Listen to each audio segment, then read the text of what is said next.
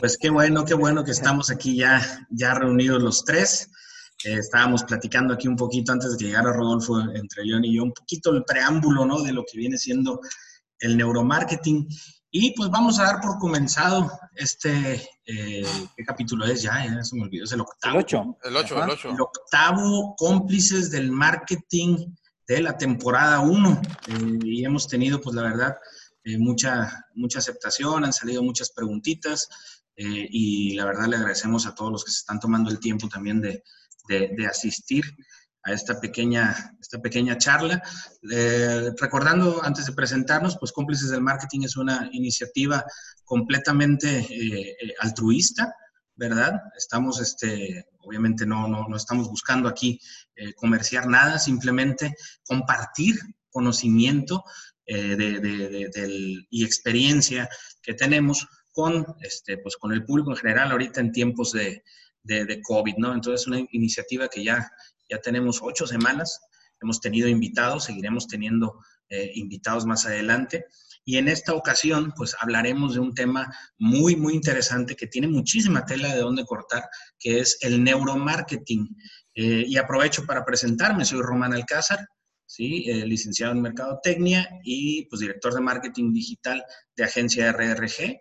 Tenemos a León Mayoral, doctor León Mayoral, eh, director y fundador de agencia León Mayoral y también parte de, bueno, todos pertenecemos aquí a, ASPAC, nada más León es de los, de los fundadores. ¿Cómo estás? Bien, eh, bien viejito, ¿verdad? Porque dijiste fundadores. Y es que, digo, porque estamos cumpliendo 30 años de ASPAC. 30 años. Es cosa tan padre, ¿verdad? Así como ir acumulando cosas como ahora la, octava semana de, cómplices, cómplices del marketing, 30 años de ASPAC que se cumplen este año. No sé, qué padre ir acumulando en un mismo sentido porque eso genera una ruta, una, una, un perfil, ¿verdad? Una trayectoria, ¿no? Y se dicen fácil, ¿no? Y por acá tenemos a, Rodolfo, Rodolfo Rodríguez, también licenciado en Mercadotecnia, fundador de agencia RRG, y pues es, él tiene una, una, peculiaridad que también está certificado en neuroventas, ¿no? Por eh, Jürgen Klarik. ¿Qué tal, Rodolfo? ¿Qué tal? Buenas tardes. Oye, pues qué padre, qué padre lo que dice León, ¿no? 30 años que tiene él. Nosotros no tenemos tanto tiempo, no somos fundadores, pero tenemos siete años trabajando ya, pero pues bueno, el destino nos une y, pues aquí estamos con todas las ganas para, hablar de, este tema que, la verdad que está bien padre, ¿eh? está muy interesante y ojalá que, salgan buenas cosas de aquí. Perfecto, pues para dar inicio eh, formal, el tema que vamos a tratar en esta ocasión es el neuromarketing, ¿no? ¿Qué es y por qué es importante para nuestros negocios, más ahorita en la era que estamos viviendo. La dinámica es muy sencilla para todos los que están aquí eh, participando eh, activamente a través del chat. Eh, si en algún momento tienen alguna duda, alguna inquietud, pueden este, colocarla, escribirla ahí y al final intentaremos abordar cualquier duda o cualquier caso que pudiéramos que pudiéramos tener. Entonces, partiendo de esta base, pues el neuromarketing eh, implica una, una, serie de, pues de, herramientas basadas en, en, la ciencia, ¿verdad? Que nos van a ayudar a extraer información en pocas palabras, ahorita lo, van a, lo vamos a desarrollar entre todos, pero pues directamente del cerebro de las personas. Entonces, no sé quién quiera comenzar. Si quieres, León, eh, comenzar eh, explicarnos un poquito qué es el neuromarketing. Sí, yo quisiera hacer una una semblanza para llegar a eso casi como por naturalidad, ¿no? Eh, porque el planteamiento, ¿verdad?, de nuestro, de nuestro tema en concreto es, eh, y se los leo, es eh, mm, neuromarketing, ¿qué es y por qué es importante para tu empresa? Es una pregunta casi retórica, porque de que estamos seguros de que es importante, es importante. Miren eh, estas reflexiones que comparto con ustedes. Toda empresa necesita que la gente compre sus productos repetidamente. ¿A que sí? Esto es necesario porque esto le provee de ingresos para solventar sus gastos, sus costos, sus sueldos, sus ganancias, sus inversiones. Toda conducta de la gente es empujada por sus creencias. La gente compra los productos porque cree que le conviene comprar. Según lo que creemos, nos comportamos. Si creemos que algo nos puede dañar, nos alejamos. Si creemos que algo nos puede beneficiar, lo buscamos y nos acercamos. La gente busca obtener beneficio de su entorno, siempre. Eso es el fundamento del sistema de estímulo-respuesta mediante el cual se buscan las recompensas el ser humano en su vida. Es natural que la persona humana busque ensamblar bien con su entorno, con su hábitat y obtener de éste los beneficios que necesita para mantenerse vivo y en buenas condiciones. Las creencias son un producto de la interpretación que damos a lo que experimentamos en nuestro entorno. Y hay definido un proceso que explica esta transformación de experiencias en ideas. La gente toma atención de las cosas, se fija en algo, percibe lo que está ocurriendo, lo comprende y luego lo interpreta. Entonces, a nosotros, a toda empresa, es importante saber cómo procesa el público cada una de esas fases. La atención. Hemos atrapado la atención ya nos oye, ya está listo para poder hablarle, nos va a escuchar. En la percepción, ¿nos notamos o nos perdemos en el entorno? ¿Cómo nos percibe? La comprensión, recibió la información completa. ¿Qué información previa tenía? La interpretación, ¿qué criterios tiene la persona? ¿Qué trabas existen? ¿Qué oportunidades hay? La gente a veces le podemos preguntar, pero a veces, la gente no dice la verdad, mm. sea fortuitamente o deliberadamente. No podemos confiar en lo que la gente dice sin antes comprobar que lo que dice es cierto. Muy bien. El neuromarketing es una ciencia que estudia las reacciones y motivaciones humanas, prescindiendo de su conciencia. Esto lo logra porque, porque no enfoca en las respuestas racionales de la gente sino en las reacciones naturales e instintivas del cuerpo. Fíjense a dónde llegamos, ¿verdad? O sea, preguntarle no, al, no a la persona, sino al cuerpo. No hay pierde en ese sentido. Ese es el preámbulo que quería hacer, Román. No, no, y muy, y muy acertado. De hecho, por ahí en el 2000, 2018, si no me equivoco, creo que fue cuando ganó eh, un premio Nobel en Economía eh, Richard Thaler, en 2017. 2017, ¿verdad? 2017. Este cuate, pues lo que, lo que nos dice es que las motivaciones de la compra son inconscientes, ¿no? Entonces está, está muy, muy, muy, muy acertado ahí el, preámbulo que nos diste. Rodolfo, ¿cómo, cómo definirías tú el, neuromarketing? ¿Cómo, cómo nos explicarías tú qué es el neuromarketing? Lo, voy a, lo, voy a, explicar con un ejemplo y luego te doy la, definición. Si tú estás haciendo una investigación o, quieres saber la opinión de una persona, vamos a suponer, y le pones una hamburguesa bien suculenta enfrente y, le dices, y más ahorita, ¿no? Que está la tendencia vegana y con sus papas fritas y todo. Imagínate, llegas y le preguntas, oye, este, ¿te gustan las hamburguesas? La gente verbalmente te va a decir probablemente que no. ¿Sí? ¿Por qué? Porque pues sabemos que es un, que es un alimento que pues es grasoso, tiene colesterol, en cierto momento no es tan, no es tan saludable, tan saludable para, para el cuerpo. Entonces, de viva voz te van a decir, no, pues no, prefiero omitir ese alimento en mi, en mi, en mi dieta. Pero si lo haces con un estudio de neuromarketing y le mides eh, la reacción sensorial que puede tener ante la presencia de esa hamburguesa, va a tener un estímulo positivo, ¿sí? ¿Por qué? Porque va a provocar un antojo o va a provocar una, una ansiedad. E, e, ese tipo de situaciones estudia el neuromarketing. La gente nos dice una cosa, pero en realidad piensa otra. Entonces es bien interesante porque entonces, ¿cómo definimos el neuromarketing? Entonces el neuromarketing lo definimos como, es el estudio de, los factores mentales, o sea, en el cerebro se, empiezan a detonar ciertos procesos mentales que ahorita los, los puedo mencionar ya más a detalle. De hecho, hay un proceso que se llama sinapsis, que la sinapsis es el proceso que ocurre entre una neurona y otra neurona para, para eh, detonar o para, para que se... Se transmita.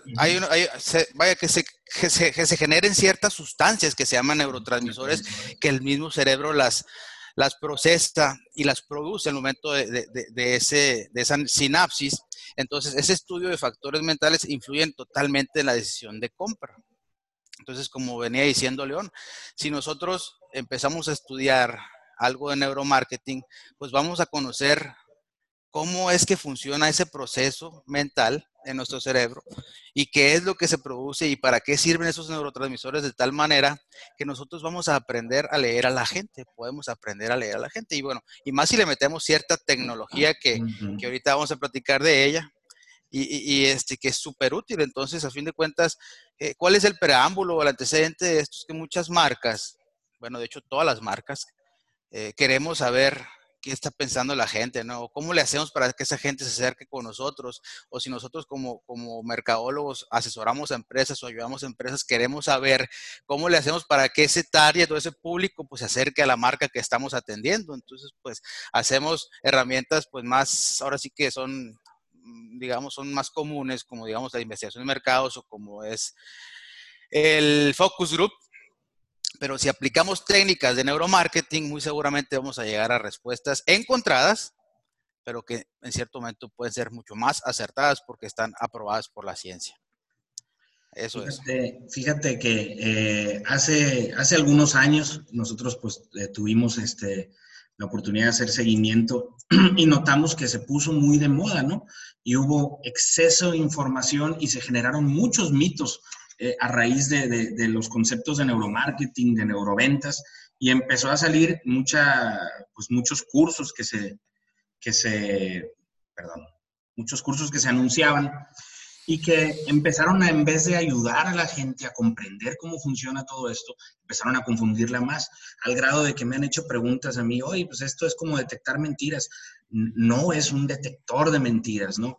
Eh, sin embargo, eh, hay una película que es muy viejita que me, que me, me, gusta mucho, que se llama Blade Runner, no sé si se acuerdan de ella, si la han visto, donde los, eh, se trata de, unos como robots humanoides y hay una prueba que se llama, incluso le ponen un nombre, le ponen en un estudio Boy Camp, donde ponen a la persona enfrente de un aparato para estudiar la reacción de sus pupilas, ¿no?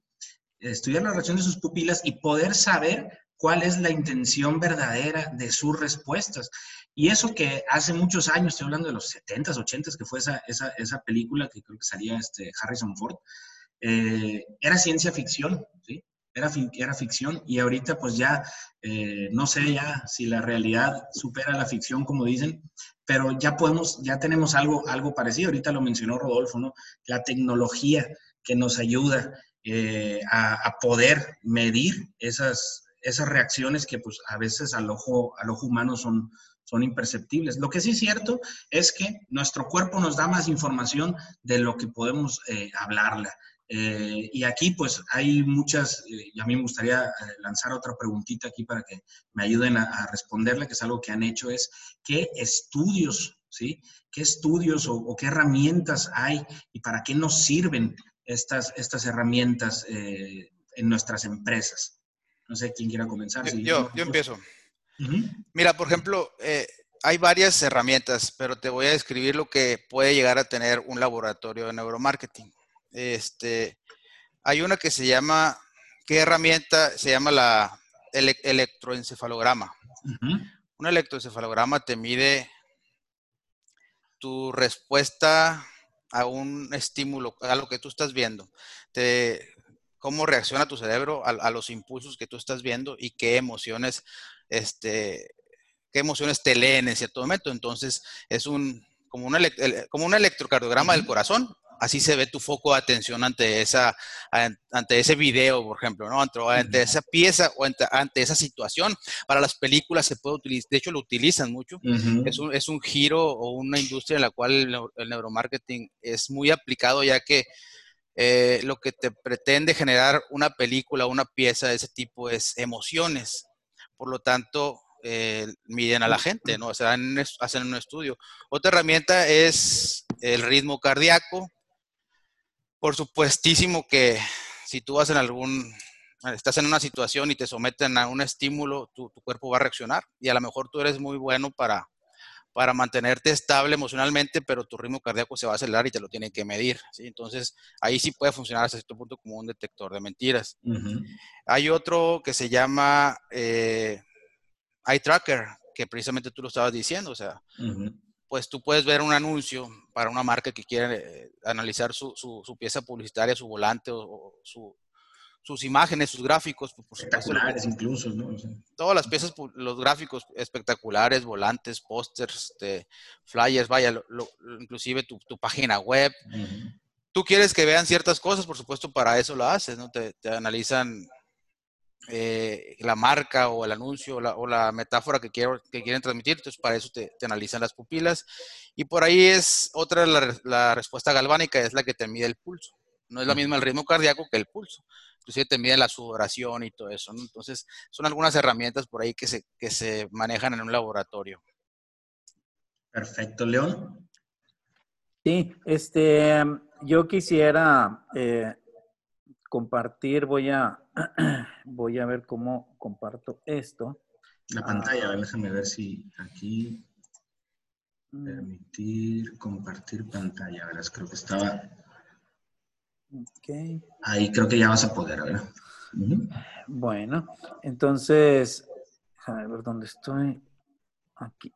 Este, voy a compartir esta pantalla porque allí, esto lo podríamos incluso compartir con, la, con los que nos eh, eh, ven ahorita, porque estamos viendo este redondo, ¿verdad? Eh, todo esto que hablaba eh, Rodolfo, aquí lo tenemos y para que la gente los conozca lo podríamos eh, compartir. Aquí vienen todos esos que mencionó Rodolfo, son distintas formas de medir, distintos mecanismos o herramientas para medir. ¿no? Muy bien, quisiera compartir este otro. Déjenme un momentito. Aquí estoy. Como un ejemplo, ahora estamos viendo este otro. Como un ejemplo de lo que sería y hemos propuesto eh, ante un, cliente, eh, la medición.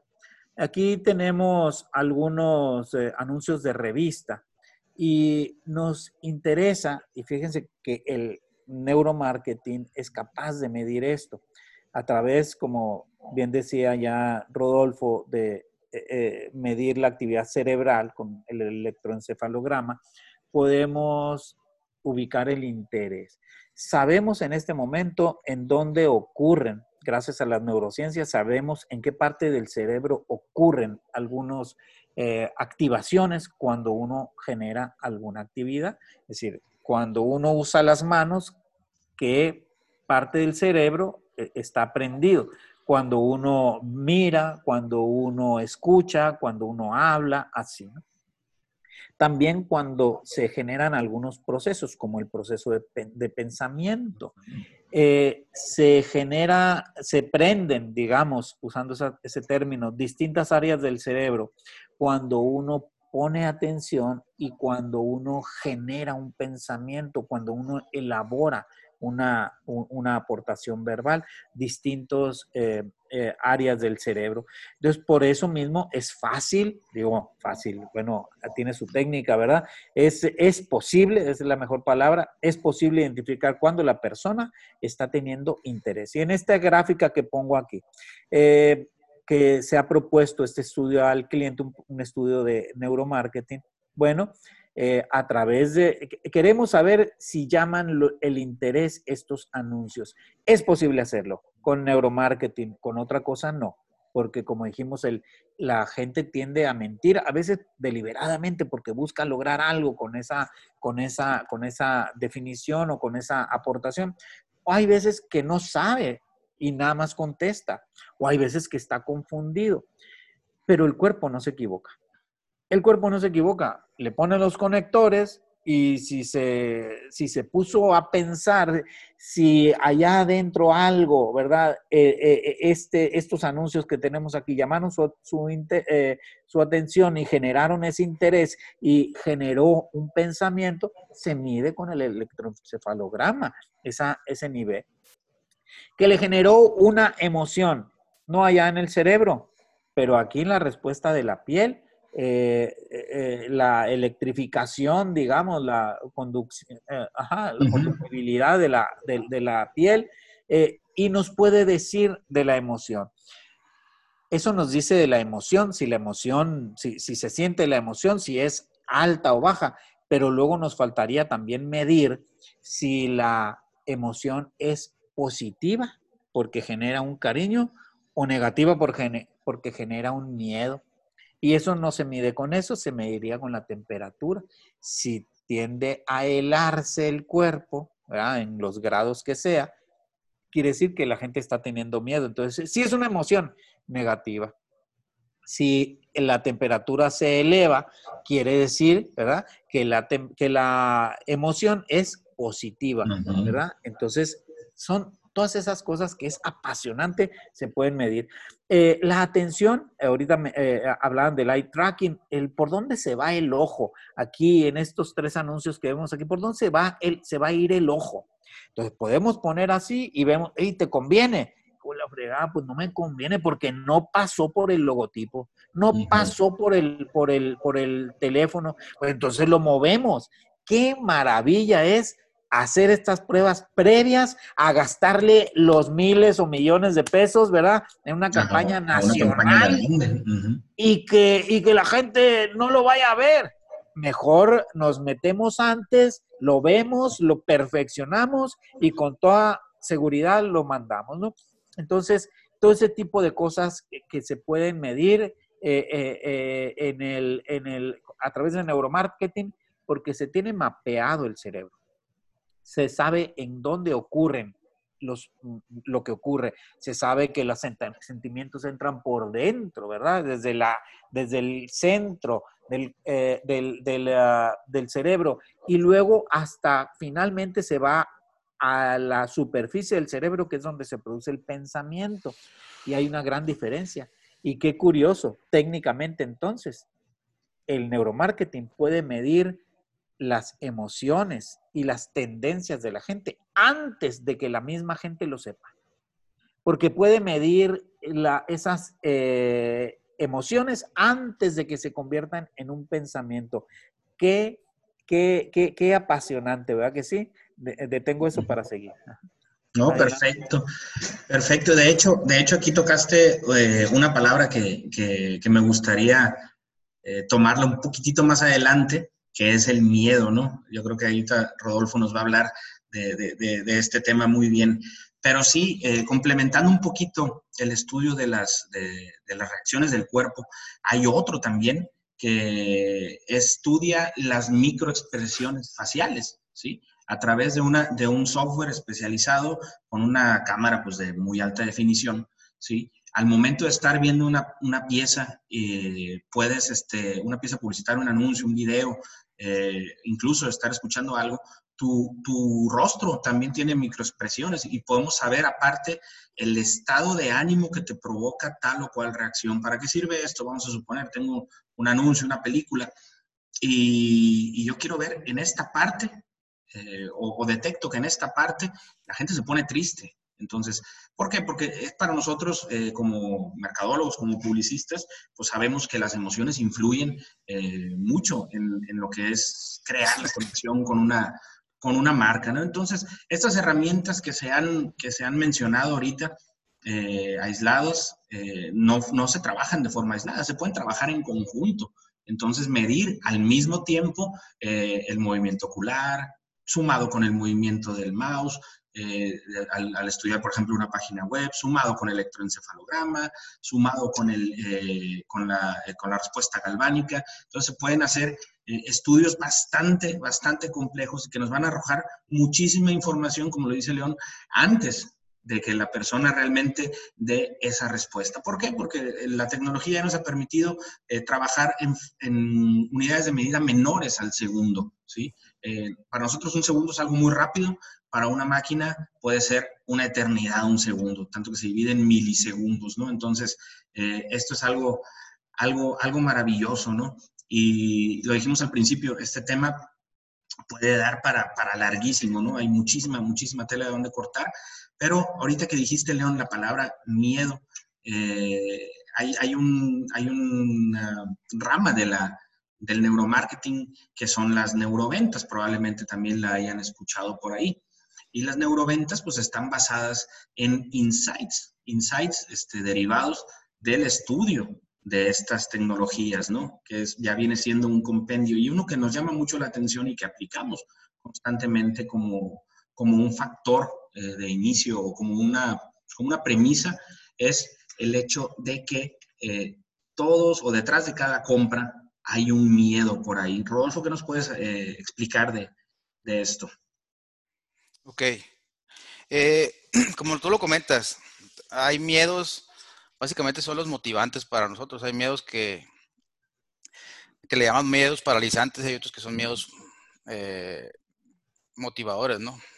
Entonces, los paralizantes son los que en cierto momento nosotros, bueno, vamos a preguntarnos primero, por ejemplo, ¿por qué tú vas a ir a un gimnasio? Por ejemplo, lo más básico, ¿no?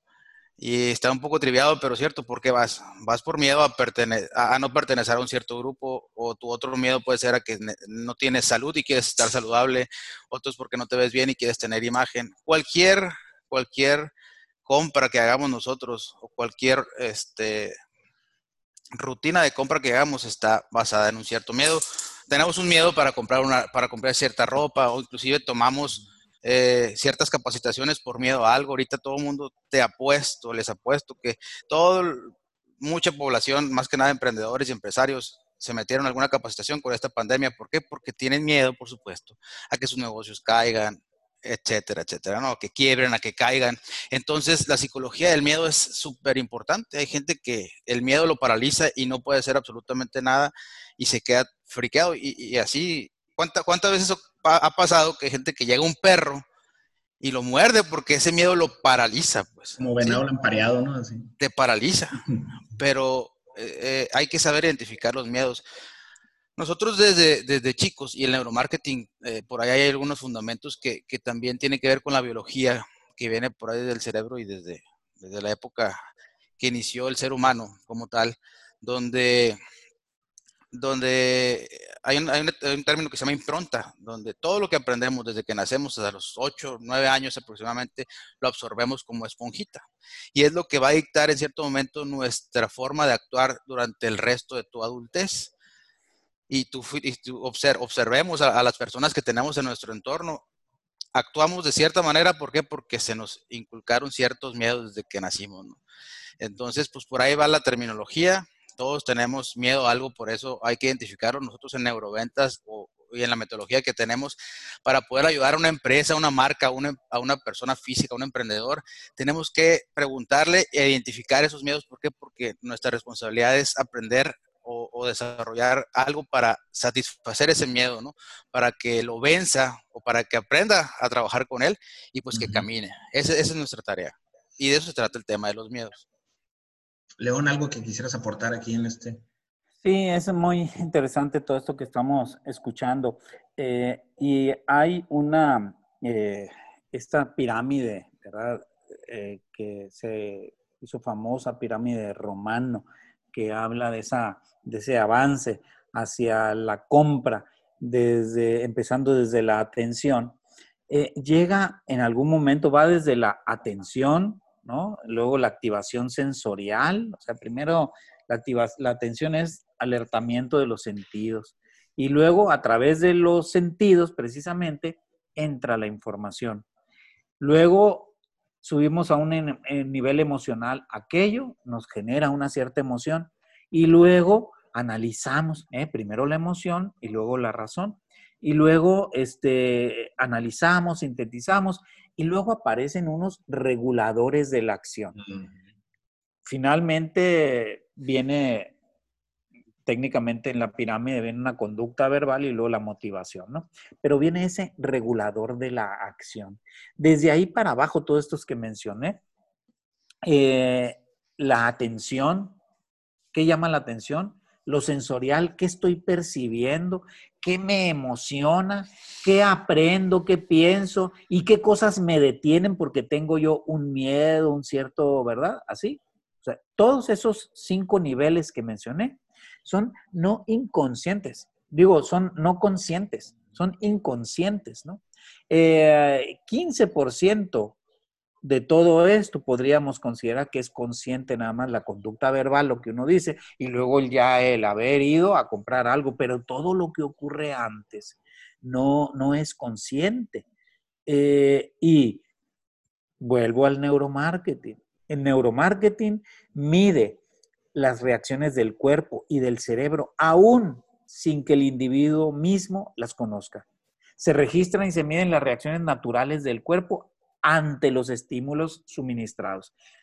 el, individuo enfrenta algo, bueno, entonces, y va a tener una reacción. Nosotros podemos recrear en laboratorio una situación y registrar la conducta de la gente, la, eh, la reacción, y en base a eso tomemos nuestras medidas. Para, para en la realidad modificarla o en la comunicación modificarla el neuromarketing puede predecir la conducta del individuo porque conoce esas emociones, como decíamos, antes de que produzcan los pensamientos, ¿no? Entonces, creo que es todo un tema que es importante interiorizar. Y sí, ahí se oye, se oye, pero creo que es importante eh, meterlo a la práctica. ¿Y cómo se mete a la práctica? Bueno, pues queridos eh, asistentes, ¿verdad? A, nuestro, a nuestras reuniones de cómplices de marketing, esta empresa, eh, una de las que patrocina este, este, este programa, eh, RRG Marketing, en sus servicios tiene este, estos mismos aparatos de los que estamos hablando. aparatos de verdad, es decir, conectados y lo que sea, que registran para medir, no allá en la vida, aquí, aquí en Hermosillo, aquí en Obregón, ¿verdad? Eh, tenemos esos aparatos eh, en la empresa RRG Marketing eh, que pueden hacer todos estos mismos mediciones de las que estamos hablando, ¿no? sigo yo con lo mismo, Román hace rato decía, no estamos aquí para vender, no, estamos aquí para informar. Por eso, esto que le estoy diciendo no es una venta, es una buena noticia aparatos para medir todo esto, no están allá, están aquí, aquí en Hermosillo, aquí en Obregón, eh, para poder hacer esas mediciones ya con nuestros clientes, con nuestra eh, mueblería, con nuestra eh, restaurante, con nuestra tienda de ropas, con nuestro súper, en ese sentido. Importante, importante lo, lo, que destacas ahí, porque sí, mucha gente escucha sobre esto y, lo ve lejos, ¿no? Eh, lo ve lejos, entonces, eh, pues sí, lo, tenemos aquí. Y, ahorita que, mencionan, que mencionan también esta, esta parte, sobre todo el tema de la emoción, eh, normalmente la emoción está asociada, dicen, con el corazón, ¿no? dicen, ah, estoy, estoy enamorado, oh, me encanta eso, y, se siente, y, ponen un corazón, pero en realidad, en realidad, la emoción también viene del cerebro. Lo mencionó ahorita Rodolfo también con el tema de los, de los, de los neurotransmisores, ¿no? que son sustancias que, que, secreta nuestro cerebro y que nos, y que nos hacen, este, pues, por ejemplo, la dopamina nos genera este, el placer, ¿no? Eh, y hay otras como la oxitocina. Eh, bueno, ahorita igual nos puedes ampliar ese, ese tema, ¿no, Rodolfo? Pero lo, lo padre de todo esto es que eh, hay una premisa también que hay que considerar que hay unas teorías que dicen que no tenemos un cerebro, ¿sí? tenemos tres. ¿sí? Y nosotros como, como mercadólogos, como comunicólogos, como profesionales de, la publicidad, eh, tenemos que eh, satisfacer las necesidades de los clientes, de nuestros clientes, ¿verdad? Entonces, una, ¿por qué es importante, ahorita respondiendo a la pregunta? Pues si hacemos un buen trabajo basado en la ciencia, podemos hacer eh, que mediante un estímulo visual, mediante un estímulo auditivo, eh, cualquier estímulo sensorial, como lo mencionó eh, León, que es por donde entra la atención, se detonen esos, esos neurotransmisores, ¿verdad? No sé, Rodolfo, que nos puedas este, complementar aquí con, con, este, con estos puntitos. Quisiera complementar de una manera, así brevemente explicarlo. Ese proceso que se llama sinapsis, que se da en el cerebro, se presenta porque hay ciertos estímulos al ambiente, ¿no? Si te los presenta una marca con sus comerciales o si inclusive si, si estás en, el tráfico y te asustas, se genera un proceso mental que se llama sinapsis y que se genera un cierto neurotransmisor, entre ellos está la dopamina, la oxitocina, eh, eh, el GABA. Este, pero, por ejemplo, si hablamos de la oxitocina, que es un neurotransmisor que se, que se genera entonces nosotros en la parte comercial lo vemos positivo porque, porque nos vamos, vamos a hacer un ejemplo, alguien que está dando una conferencia, que está en un taller, necesita que, que, el que se genere oxitocina, ese oxígeno, esa, esa libertad, esa energía que fluye entre la gente. Entonces, ¿cómo lo generas? Pues se genera con un contacto físico, ¿no? Ahorita no se puede, ¿no? Pero un abrazo, por ejemplo, te genera oxitocina. Eh, la dopamina, por ejemplo, que es cuando, por eso dice que cuando el 14 de febrero te regalan chocolates, pues, el chocolate te genera esa dopamina que sustituye en cierto momento una carencia emocional, ¿no? O, un sufrimiento que tengas, por eso tienes que comer chocolate para cuando estás triste por el enamoramiento. Pero bueno, ¿cómo lo, cómo lo compruebas? Eh, eh, en una ocasión a mí me tocó estar dando un taller y precisamente empezamos a hablar del tema de los neurotransmisores y alguien por ahí de los que estaba participando comenta que eh, precisamente acababa ella de pasar por un, por un proceso psiquiátrico y psicológico, por una situación de su vida, y precisamente el, doctor le recetó eso, ¿no? O sea, si tu cerebro no los genera en cierto momento, tu cuerpo no los genera, te los pueden, este, te los, puedes ingerir de cierta manera o te los pueden inyectar, o sea, te los puedes aplicar de cierta forma. ¿Para qué? Para que sustituya esa sustancia que le falta a tu cuerpo.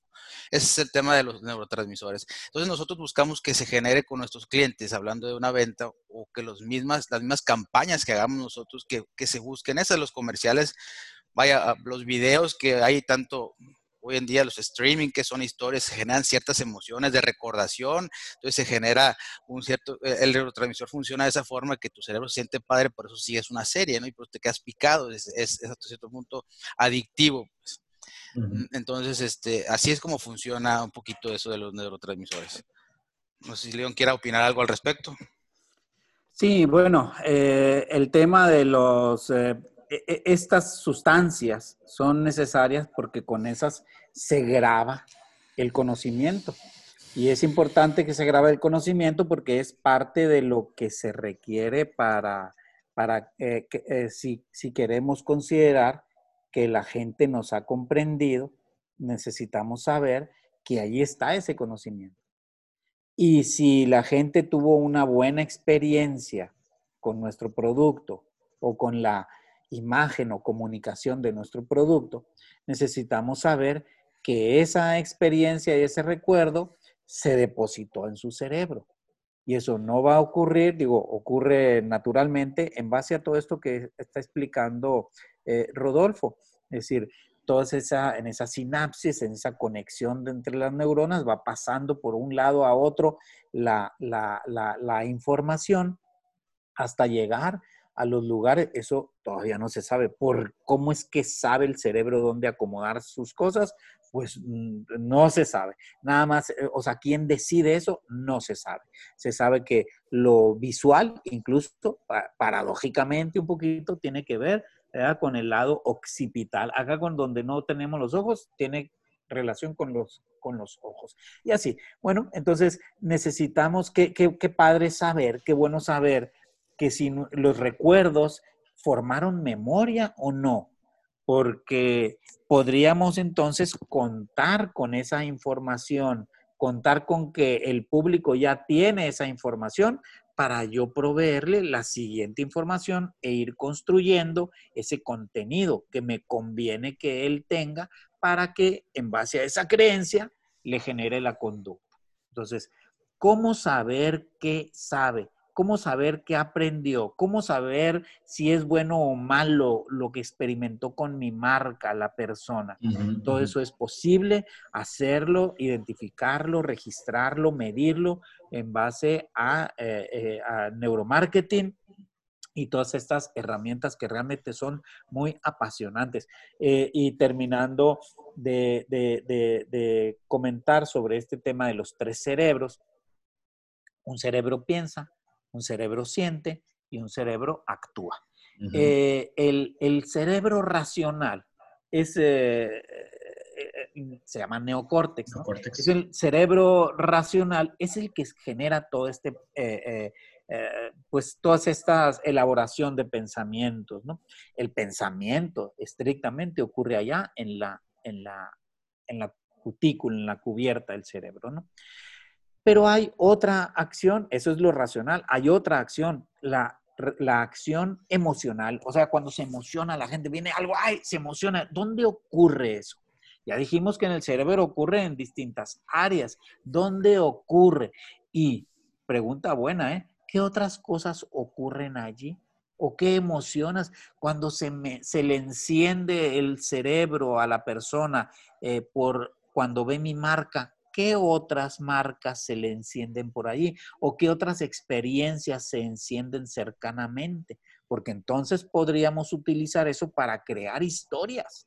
Historias que provocaran esas emociones y además que encontrar a la gente dentro de lo que ya sabe, esos conocimientos o esas relaciones que es positivo, porque la gente siempre va a elegir lo conocido, lo conocido.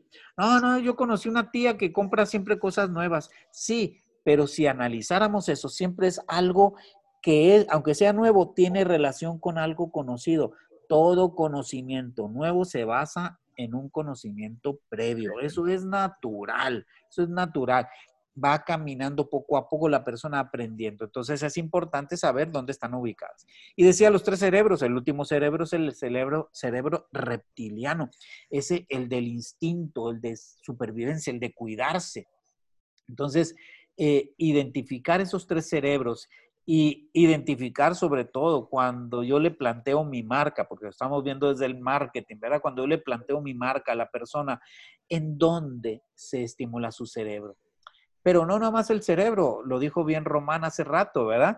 Que decía, oye, la emoción no es nomás ahí, ¿verdad? E, en el corazón, también en el cerebro. Ahorita estamos viendo el cerebro límbico, el cerebro emocional, pero también eh, en la respuesta de la piel eléctrica de la piel, en la sudoración de la piel, en la, en, la eh, distensión de las pupilas, ¿verdad? En la gesticulación, vean cómo mencionamos varias cosas, pues todo eso, el neuromarketing lo tiene bien identificado y puede eh, definir cuando una, eh, un, un, mensaje publicitario o una acción, porque no nada más eh, mensajes, una acción publicitaria de mercadotecnia genera qué reacciones ante el público. Y conociendo eso, uno entonces toma sus decisiones. Para eso es. El neuromarketing es generar, no es varita mágica, pero es información que le llega, le ha de llegar a los estrategas de lo que se esté haciendo para poder tomar las mejores decisiones. Perfectísimo. Rodolfo, ¿ibas, ibas a agregar algo también? Eh, te levantaste la mano. No, no, no, pero pero ¿qué ah, podemos agregar? pero mira, podemos agregar varias cosas. No sé si traigas por ahí el, otro bloque o el otro tema. Eh, de hecho, eh, hay una preguntita aquí muy interesante, eh, pero no sé si quieras, antes de pasar a las preguntas ahí. Quiero, platicar el caso completo, ¿sí? Ya más que nada, cómo lo podemos aplicar para que ciertamente los que están escuchando este, vean. Tenemos, nosotros hemos hecho algunas pruebas y algunos casos donde hemos analizado principalmente con el, el eye tracking, que es la cuestión de qué es lo que ves. Y si tú quieres, si tú eres una empresa que vas a invertir en una campaña de gráficos y vas a meter eh, esos gráficos por medio de redes sociales, los vas a meter probablemente en espectaculares, pues vas a tener que hacer una campaña y vas a tener que presupuestar una cantidad considerable pues para mantenerla. Pero resulta que los, en las pruebas que hemos hecho, muchas veces eh, el usuario, bueno, el, objeto de estudio que es la persona, no da o no ve lo que, lo que comentaba hace rato León, no ve lo que, lo que en teoría debería ver, ya sea el logotipo o el mensaje que queremos dar. O el producto.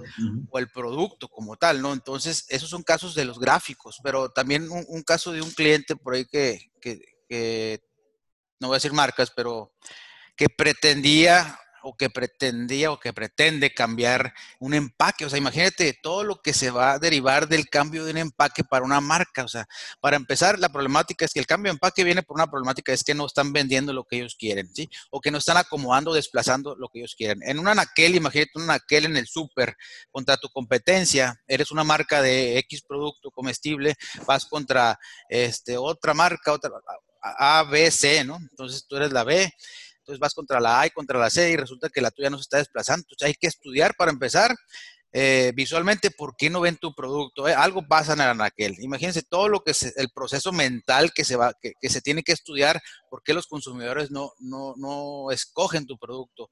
Y luego, este, ya que lo llegan a escoger, los que ya lo probaron, por qué les gustó, por qué no les gustó contra la competencia. Ahora, la asociación que hay de repente, ¿no? Con el tamaño del empaque, estos querían hacer un cambio en el diseño del empaque, a lo mejor el diseño no les gusta, a lo mejor no asocian el nombre de la marca con el empaque o no asocian... Eh, no hay asociación, pues hay una prueba en neuromarketing que es para asociar. Por ejemplo, tenemos otro caso de una marca de mayonesas donde, donde no se vendía. Pues resulta que se estudió la asociación que tenía la marca de mayonesa con las tendencias que tenía el mercado y resulta que las tendencias eran que íbamos para, para lo vegano, ¿no? Entonces, ¿cuál fue el resultado de eso? Es que, que la gente ya no quería mayonesa. Entonces tuvieron que hacer una mayonesa vegana para poder mantenerse en el mercado. Entonces, todo ese tipo de estudios, inclusive en la industria del, vino, para generar una marca de vino, mientras más padre se vea y mientras más, más, este, de calidad se vea, más vino vendes. O sea, hay muchas aplicaciones, pues, pero vuelvo al tema del, del, cliente este, donde todo lo que se va a derivar si no haces un estudio, van a cambiar su empaque y si no hacen un estudio, pues le van a apostar a algo que en cierto momento no tienen sustento.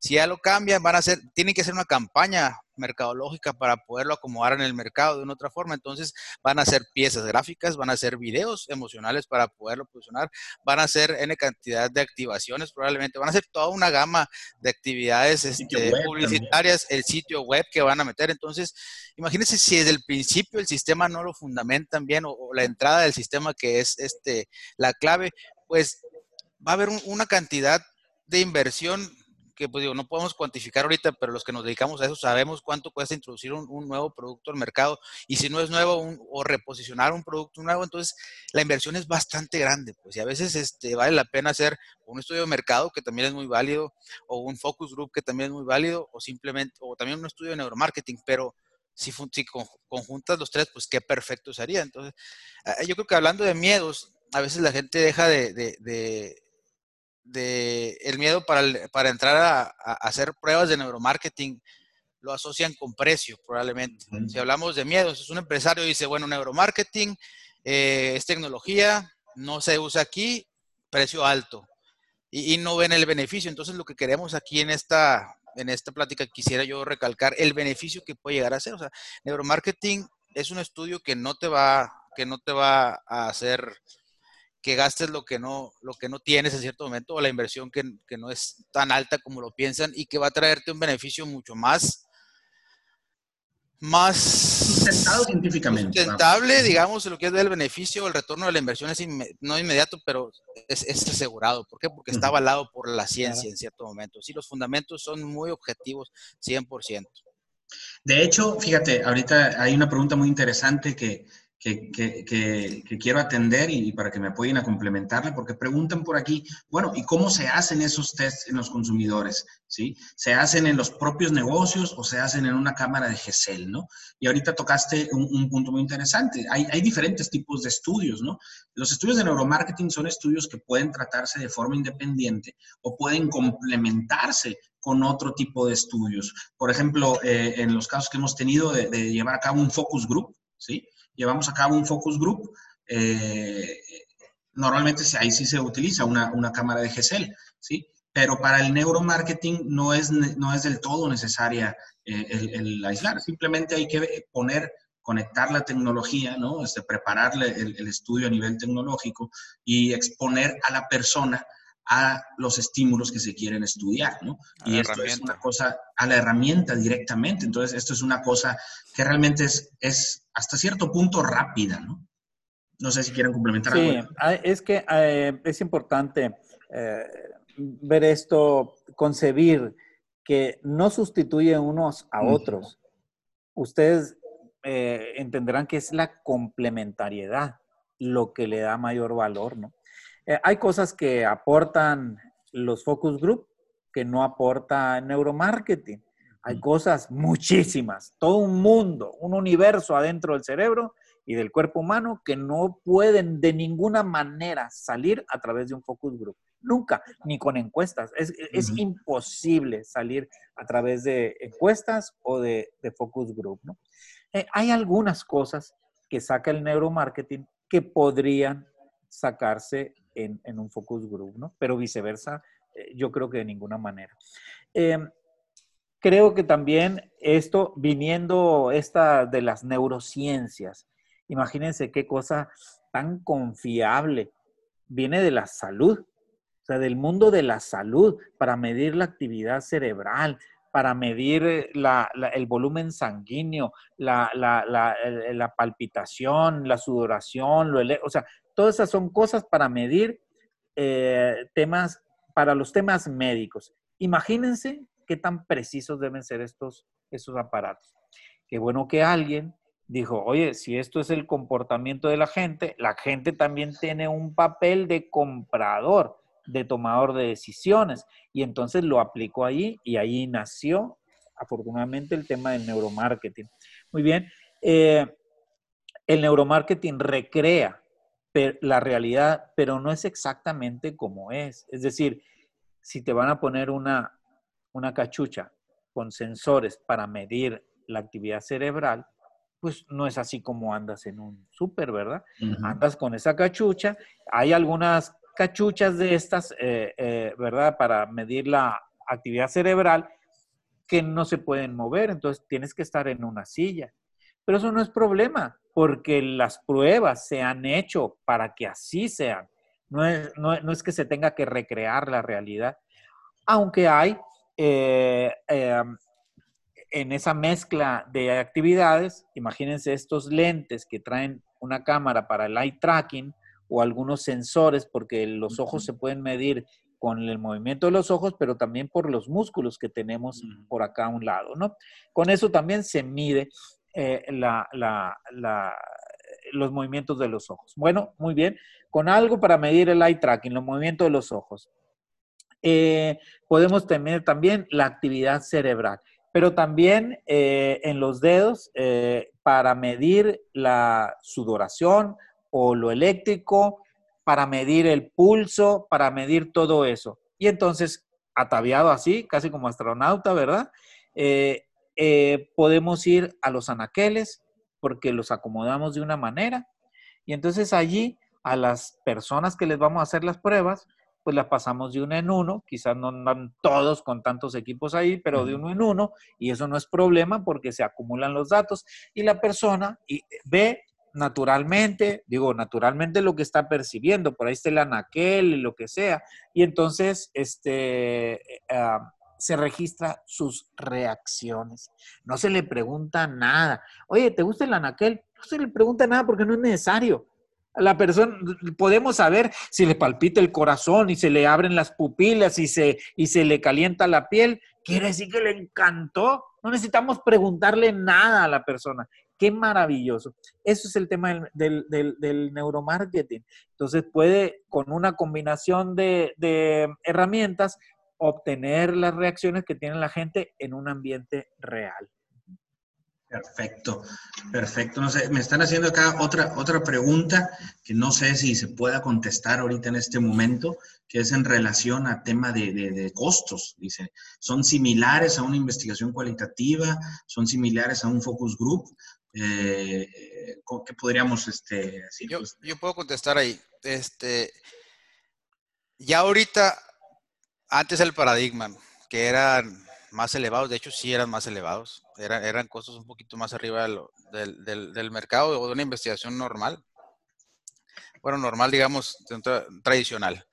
Ahorita ya están al alcance, ya están a, la par los costos, por lo mismo de que pues haya habido más demanda y, ya no es tan nuevo el término, y ya más gente lo está haciendo, entonces ya se pusieron a nivel de mercado. Este, digo, siguen entrar en temas numéricos, pero ya, está en posibilidades de cualquier empresa que pueda hacerlo que quisiera hacerlo, este, eh, están al mismo nivel. Y contestando a la pregunta anterior, eh, ahora sí que depende del cliente, pero normalmente sí recomendamos nosotros hacerlo aquí en nuestras instalaciones, e, el estudio. Y si el cliente lo quisiera, pues lo podemos hacer en el de él sin problema, ¿no? Porque esa es la facilidad que da la tecnología que manejamos. Pero sí, por las cuestiones del, control y, del, de los espacios. La logística, básicamente. La logística sí lo hacemos aquí nosotros en la oficina.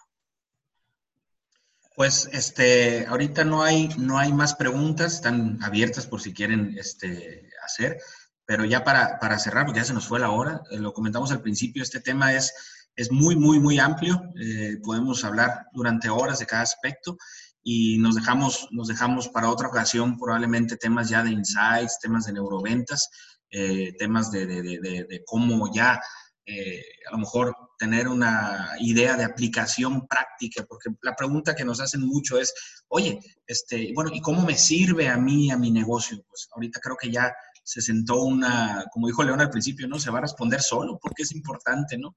Eh, básicamente tenemos eh, o queremos salir de aquí eh, con el, poniéndonos todos en el mismo contexto de que existen estas herramientas, de que existe una respuesta inconsciente del mercado, porque a veces tú tienes un plan eh, muy establecido y muy, muy teóricamente sustentado y en el primer contacto con el cliente, ¡pam!, hay un estrelladón, ¿no? Entonces, eh, este tipo de estudios nos van a dar mayor eh, sustento científico para poder tomar esas decisiones para nuestros negocios, tanto a gran escala como a, una escala eh, mediana, ¿no? Pequeña, no, me, no me atrevería a asegurar que fuera tan, tan pequeña por la naturaleza de, de, de, del estudio, ¿no? A pesar, como dijo Rodolfo, que ahorita es más asequible la tecnología, no deja de ser, de tener cierto, cierto impacto, ¿no? Entonces, se recomienda más que nada para, para cuando se va a generar una inversión que representa un movimiento logístico grande, ¿no? Ya lo dijiste ahorita, quiero hacer una campaña con, con video, voy simplemente voy a hacer un video, ¿no? El video, pues, ya, ya al momento de producirlo, la producción puede ser, este, puede ser costosa, ¿no? Entonces, hay muchos temas, eh, de, los, sobre todo de los insights de Neuroventa, Rodolfo, ¿no? Que, que a lo mejor podemos eh, dejar, Rodolfo y León, para, para, otra, para otra ocasión. ¿Cómo la ven? Sí, bien, digo, las neuroventas van enfocadas mucho al, al, al trato personal, ¿no? Al, al one to one. Y, y, el neuromarketing va más eh, enfocado al, al estudio de, de, todo el concepto general del, del, comportamiento del ser humano, ¿no? Entonces, este sí está muy padre. ¿Algunos autores que podemos recomendar? Adelante. Sí, mira, yo quisiera recomendar, a, si quieren aprender un poquito más, pueden leer a Jaime Romano, de hecho lo mencionó León Mayoral, se llama con su libro Neuropirámide. Y el otro se llama Jürgen Klarik, son dos autores que yo quisiera recomendar. Por si la gente se queda con dudas, van a entrar a Internet y en realidad en Internet no van a encontrar mucha información actualizada, desconozco por qué, pero por ahí esos dos autores pueden, pueden ayudar a reforzar lo que platicamos ahorita. León, ¿algo con lo que quisiera cerrar ya para, para despedirnos? Sí, bueno, eh, las empresas tres cosas le preocupan, sobre todo en esta pandemia, ¿no? Tres cosas. Sus ventas bajas, sus costos altos y que no tiene cómo pagarse, y su recurso humano, a veces indescifrable y a veces incontrolable. Pues el neuromarketing, curiosamente, puede ayudar en las tres directrices. Conocer qué llama la atención del individuo permite recrear las condiciones para que el mensaje de ventas funcione. Conocer los sentidos preferenciales de acceso de la gente permite elegir los medios mejores. Conocer qué cosas son del interés de la gente, del público, permite asociar conceptos en un mensaje persuasivo. Conocer lo que despierta la emoción de la gente positivo negativo, permite crear esas historias que le conmueven y le provocan su conducta. Así que el neuromarketing puede medir e identificar en la gente lo que llama su atención, lo que mira, lo que piensa, lo que siente, lo que busca.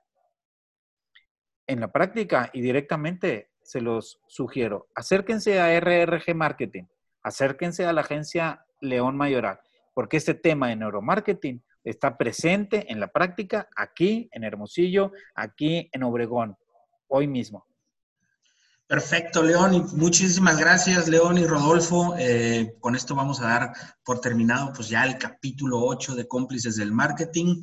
Eh, vamos a englobarlo en la temporada 1 y al final de la el programa, pues saben que se, está grabando y se va a publicar y podrán encontrar también en el video los contactos de eh, cada uno de nosotros, de nuestras agencias, por en dado caso que quieran dar seguimiento, tengan alguna inquietud, pueden hacerlo a través de, de nuestras redes sociales o de contacto directo. Y no me queda más también que agradecer a todas las personas que, que han participado ahora, que se han tomado el tiempo de, de, aprender, de, venir a conocer de, este, de esta temática y se les agradece muchísimo porque sé que todos andamos ahorita muy ocupados y eh, pues los felicito León y Rodolfo por ya la constancia que, hemos tenido aquí y nos vemos la próxima semana. ¿eh? Sale. Gracias. Gracias. Bye bye.